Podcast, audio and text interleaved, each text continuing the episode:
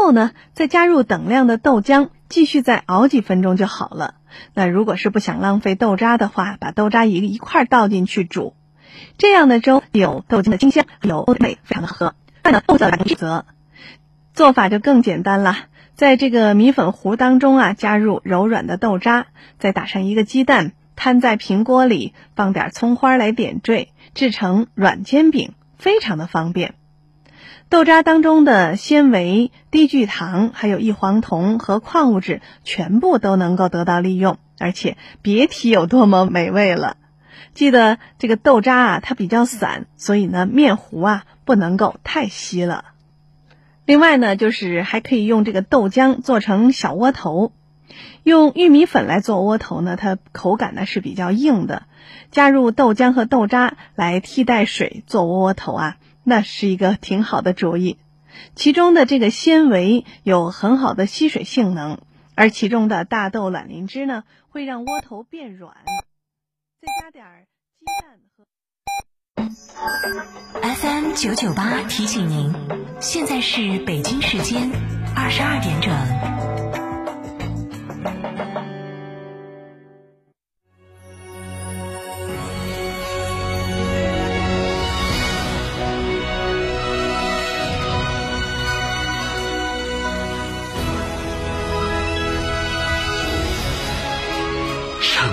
声音 FM 九九点八，成都电台新闻广播。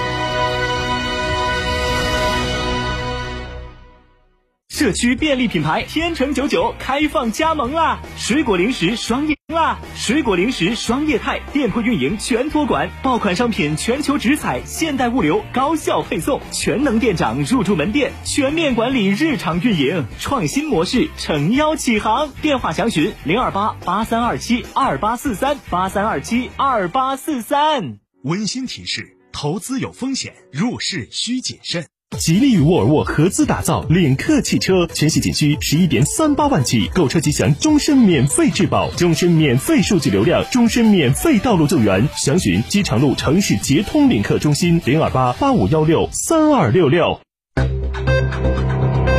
九九八快讯。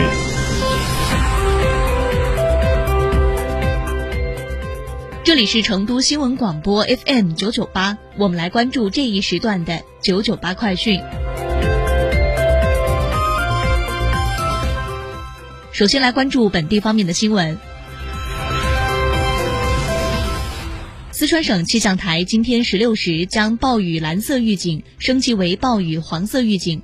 今天的二十时到明天的二十时。成都、德阳、绵阳、广元、眉山五市和雅安东部、乐山北部、阿坝州玄印地区及巴中、南充、遂宁、资阳四市西部有暴雨，其中广元、绵阳、德阳三市西部和成都北部有大暴雨，个别地方雨量可达二百五十毫米以上，并伴有雷电和雷暴大风天气。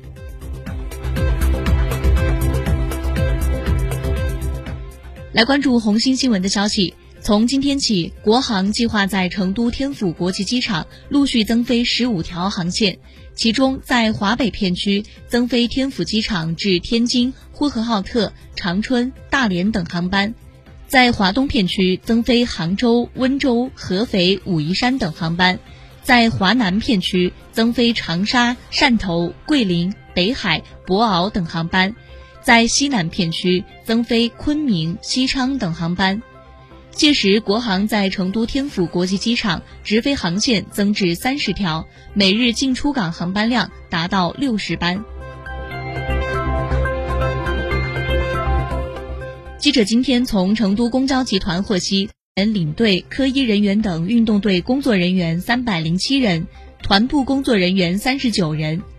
东京奥运会是中国体育代表团境外参赛规模最大的一届奥运会。中国国家铁路集团有限公司数据显示，今年上半年铁路发送货物十八点四五亿吨，同比增加一点五亿吨，增长百分之八点九；日均装车十六点八万车，同比增加一点五五万车，增长百分之十点二。国铁集团相关负责人表示。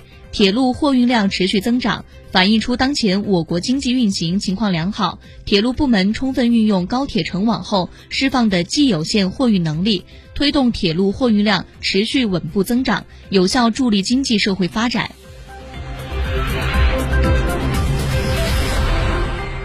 继续来关注国内方面，昨天第十九届中国国际环保展览会在北京开幕。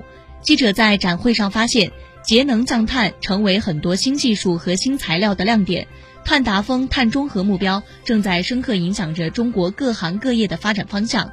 生态环境部有关负责人介绍，未来我国将加快工业和建筑领域的节能减排，加强资源循环利用，到二零二五年。单位工业增加值能耗将下降百分之十八以上，到二零三五年新增超低能耗城镇居住建筑面积二十五亿平方米，公共建筑六点二亿平方米。